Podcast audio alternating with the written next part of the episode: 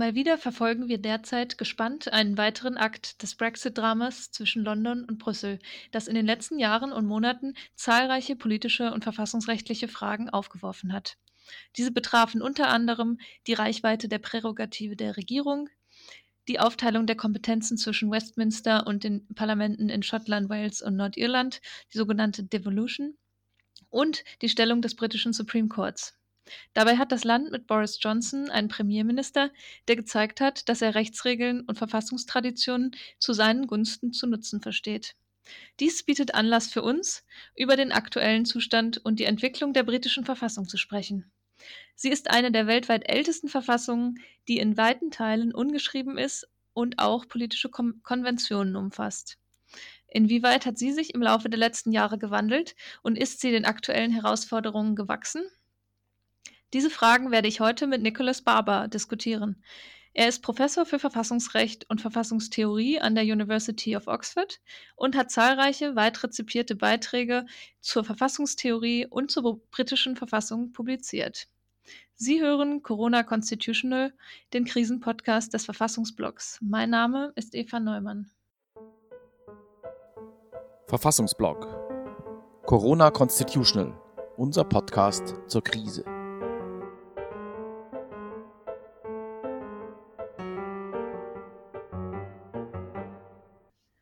Professor Barber. It's a pleasure to have you with us.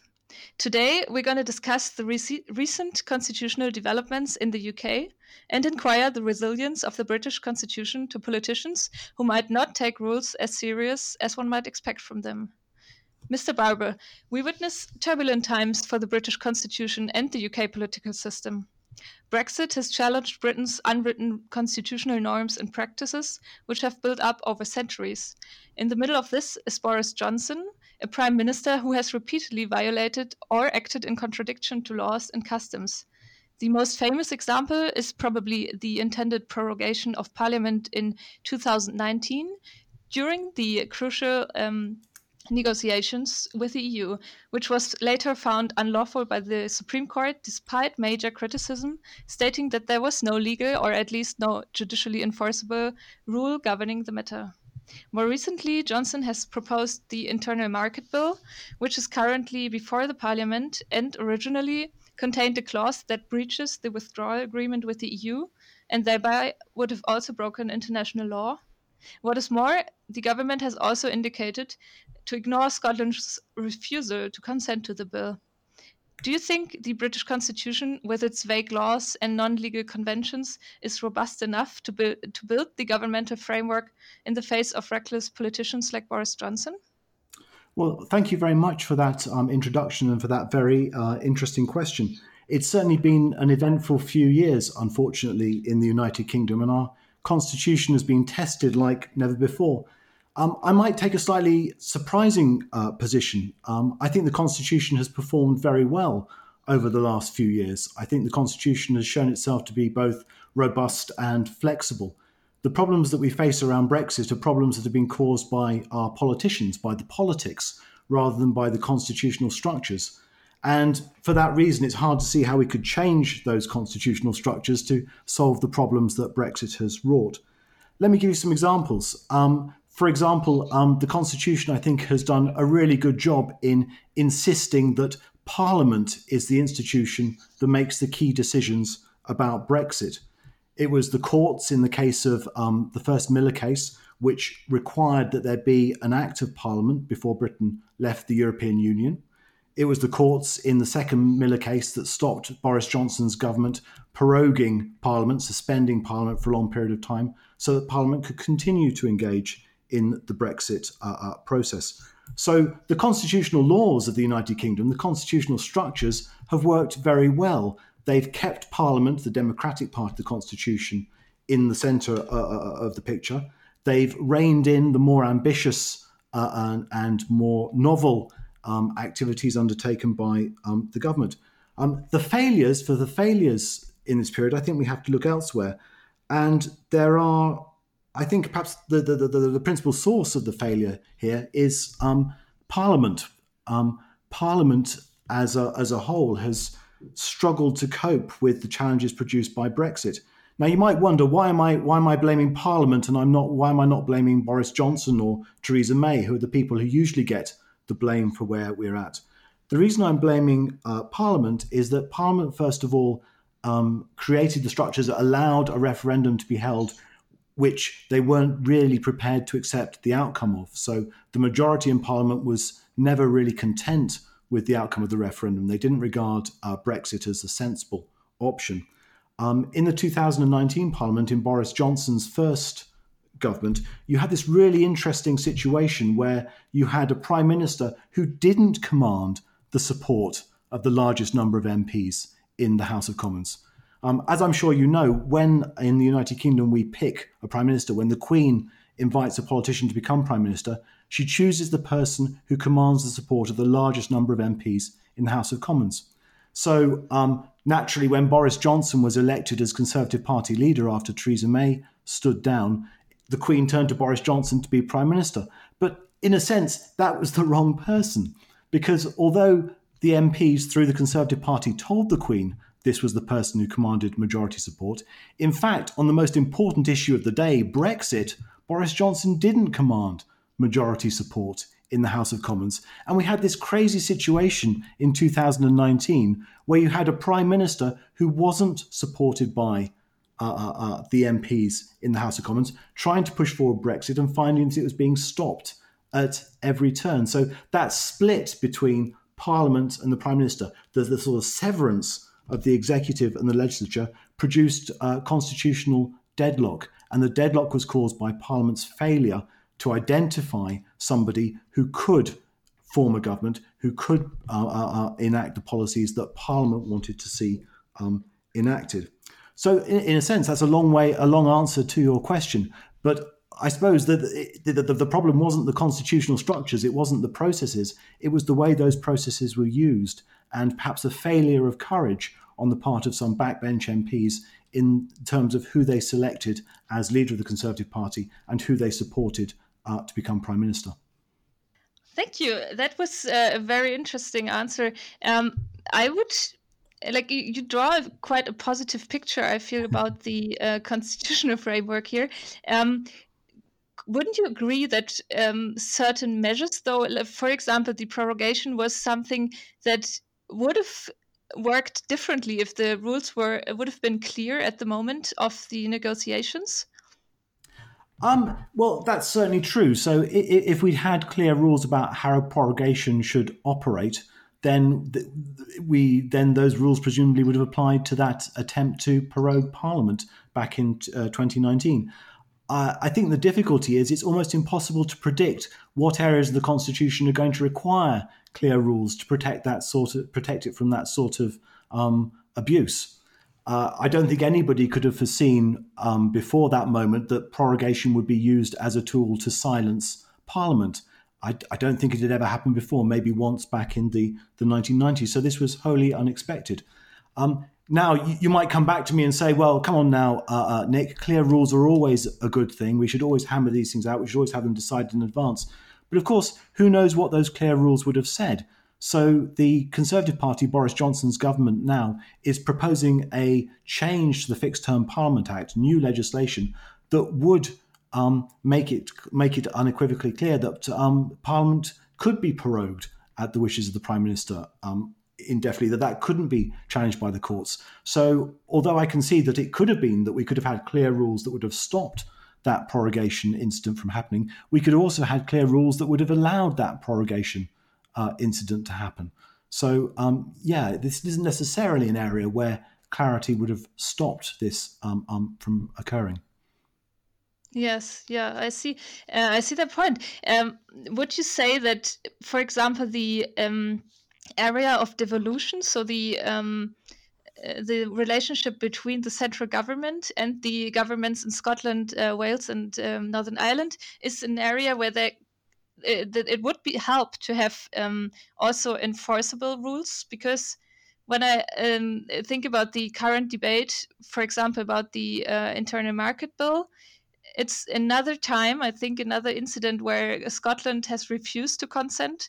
But it doesn't seem, for uh, at least at the moment, it doesn't look like the UK government would um, stop pushing ahead with its agenda, similar to um, the the EU Withdrawal Act, which was also um, refused by the Scottish Parliament. And uh, to my knowledge, but you can correct me if uh, I'm wrong here, it's uh, it's a constitutional convention that um, where the UK Parliament legislates on matters devolved to the uh, to Scotland or uh, Northern Ireland.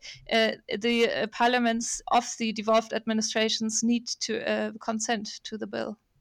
Um, that, that, that's a good question. I want to answer it in two stages. So the, the, the first answer is, um, as it were, uh, like my earlier answer is a defense of the Constitution. The second answer will be um, a criticism of the Constitution. So first, in defense of the uh, Constitution, it's true that the regions of the United Kingdom have strong views about um, Brexit. So in Northern Ireland and in Scotland, the people voted against Brexit and have found themselves shackled to Brexit in, in, in any event. And plenty of people in those two regions have argued that um, those territories should have been given some sort of power of veto or some sort of control over the decision. That this is, should be should have been something that they could have uh, uh, uh, uh rejected. And in support of that, they point to the uh, Sewel Convention, um, which is the convention that limits the way in which Westminster engages with matters that relate to the powers that are devolved to those regions.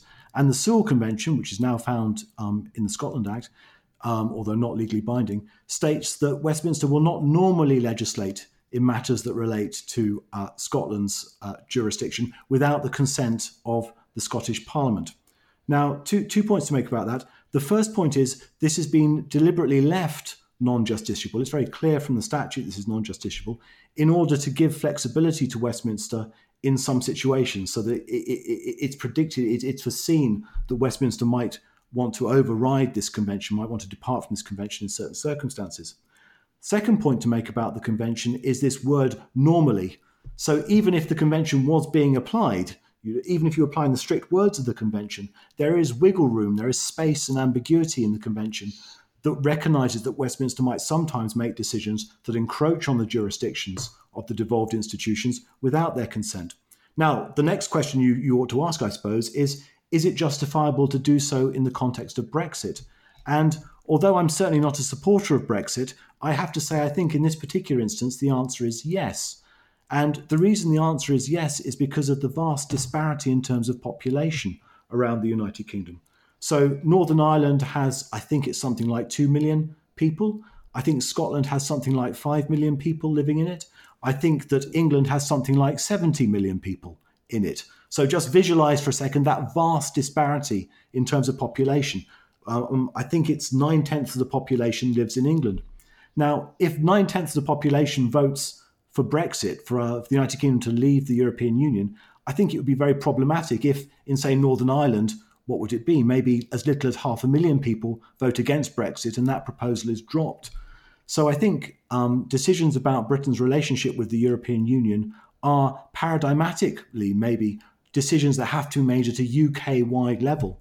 Um, and similarly, to a certain extent, decisions about how the internal market is going to operate in the UK, again, have to be made at a UK wide level. And so I think it is um, reasonable for the UK Parliament to say, well, this is a situation in which that exception to the Sewel Convention um, applies and in which it is appropriate for the United Kingdom to legislate, irrespective of the wishes of the Scottish Parliament or the Northern Ireland Assembly. That's my first answer, uh, uh the, the defence answer. My second answer, though, is you've rightly picked up, I think, on um, what I think is the uh, the biggest weakness in the United Kingdom's constitutional order. Here's a prediction. Over the next 30 years, I think it's going to be the devolution settlement that is going to cause all the major problems, all the major crises in the United Kingdom's constitutional system. And these crises are going to come from the failure back in uh, uh, uh, 1999, uh, at the start of this process, to properly construct um, um, um, a stable regionalisation of power in the United Kingdom. So we didn't go for a federal structure. We didn't have um, a proper constitutional convention that would delineate the powers between the various parts of the uh, uh, uh, uh, the state. Instead of that, we had an ongoing process of devolution where different amounts of power were allocated to the different regions. None at all was allocated, of course, to England, which doesn't have its own parliament. And those powers have changed over time. And what this means is that um, in Scotland, for example, there is constant ambiguity about the relationship between the Scottish Parliament and the Westminster Parliament, constant tension there. Um, Scotland hasn't been given the sorts of uh, uh, uh protections and guarantees that you would see in a federal system. It, it, I think that creates tension on one hand. And we haven't addressed this really important question of the circumstances in which Scotland is able to apply to leave the United Kingdom. If we'd had a proper constitutional convention, maybe back in around the year 2000, if we created a federal structure for the United Kingdom, maybe we would have crafted um, um, a durable, long standing balance of powers between the different regions, including England, and one which did, would be able to regulate and contain Scotland's ambitions for independence and autonomy.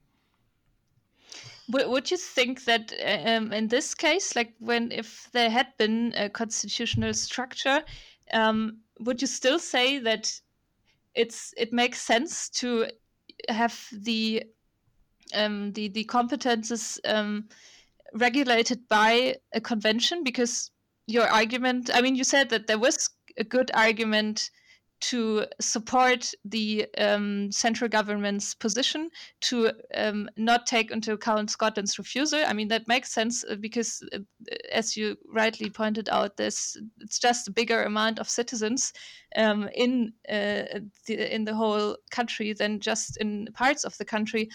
But isn't it like isn't it a problem that one of the parties of the conflict in this case can decide?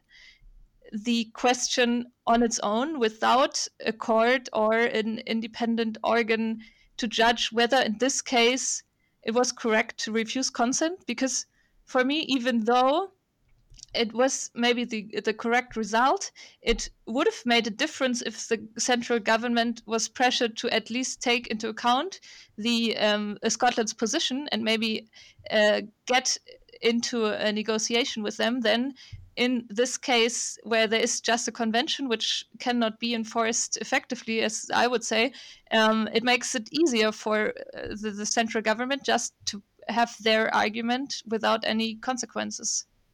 Yeah, uh, uh, uh well, I I I I, um, I agree with you. So um, again, two two levels of answer. The first level of answer is, um, whilst I think in this circumstance I would defend what the United Kingdom government's done. You're quite right that there might well be many other situations in which I wouldn't be prepared to defend what the United Kingdom government might want to do.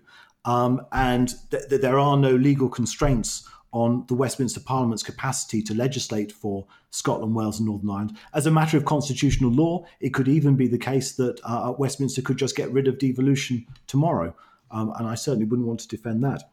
Having said that, though, um, we could level some of the criticism for this against the courts. So um, you might remember a little while ago, I said that the Sewel Convention, which is the convention we're talking about, is actually found now within the Scotland Act. It was written into the Scotland Act. It was made clear that it wasn't intended to be legally enforceable. But having written the convention into the Scotland Act, I think the court in Miller 1, the first Miller case, could have handed down a ruling on the interpretation of the convention, in much the same way that the Canadian uh, uh, the Canadian courts did in the patriation case. So, in the first Miller case, um, um, the uh, Supreme Court could, if it had wished, I think, have provided an authoritative interpretation of the convention, and perhaps could have said, well, this is a situation in which that word normally applies. And whilst this is a decision that impacts on Scotland's jurisdiction, it is a decision that impacts so greatly on the United Kingdom as a whole that this is a decision that should be taken at that level, not at Scotland. So there, there is the capacity in the United Kingdom Constitution to have a forum in which that convention could be interpreted um, by a judge. And it's a shame, I think, the judges passed up on that opportunity. The second answer to your question is um, I think we would be better off if we'd moved towards a federal structure. If we'd moved towards a federal structure back in uh, the, back at the turn of the millennium, then I think there would have been a clearer delineation of the powers and responsibilities at different levels. There would have been some areas given to, say, Scotland that um, Westminster wouldn't be able to interfere with. That's the very hallmark of a, um, a, a, a, federal structure. And I think questions about international relations, questions about European law, would have been left in the hands of the United Kingdom Parliament, and perhaps it would have been much clearer that that was the appropriate body to make the decisions about Brexit and the uh, uh process of withdrawal. Um, interesting question, I suppose, why we didn't move to a federal structure back in the turn of the millennium. And I think the answer is that the Blair government, the Labour government back then, didn't know what to do about England. So we've got this really weird situation in the United Kingdom where Scotland got its own, Scotland has got its own parliament, Wales has got its own parliament, Northern Ireland's got its own assembly, but England is governed by Westminster. So the United Kingdom Parliament looks, in many situations, like the English Parliament because it spends so much of its time governing England. And I think that is one of the uh, uh, uh, the central weaknesses in the United Kingdom Constitution, the crack perhaps that might one day lead to the Union dissolving well, when we look into the future, maybe you also have an opinion on the um, current proposals. I think they were leaked to the press about the future of the Supreme Court.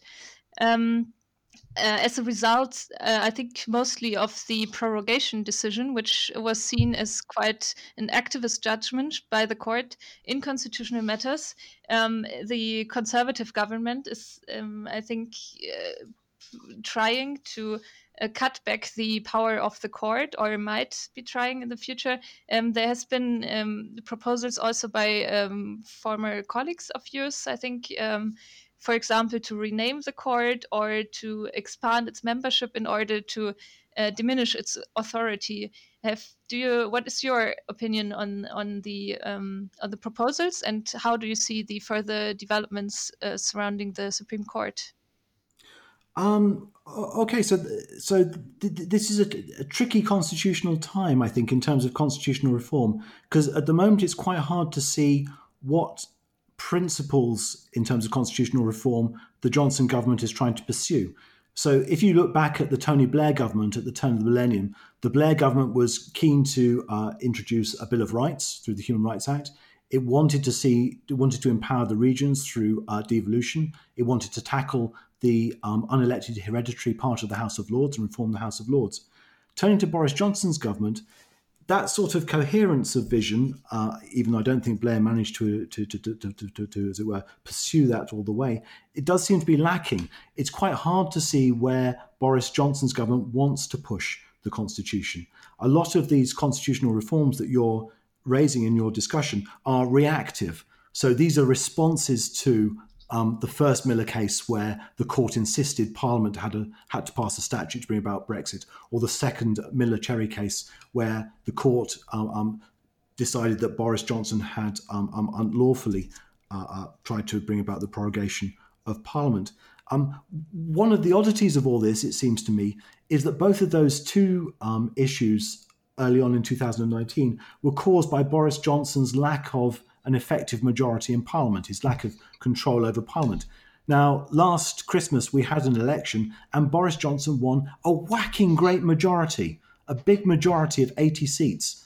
Boris Johnson doesn't need to worry about getting his policies through Parliament, providing they're supported by his party. He doesn't need to worry about prorogation because if he's doing his job properly, he should be able to exercise real control over Parliament. And I'm a bit surprised, really, that the sorts of constitutional reform Boris Johnson is interested in seem to be dealing with problems that he's not going to face and seem to be reactive to judicial decisions of, of, of a year ago. And if we were being uh, uh, uh blunt, seem to be motivated as much by pique as much by uh, uh, uh grand ideas of, of, of constitutional um, theory.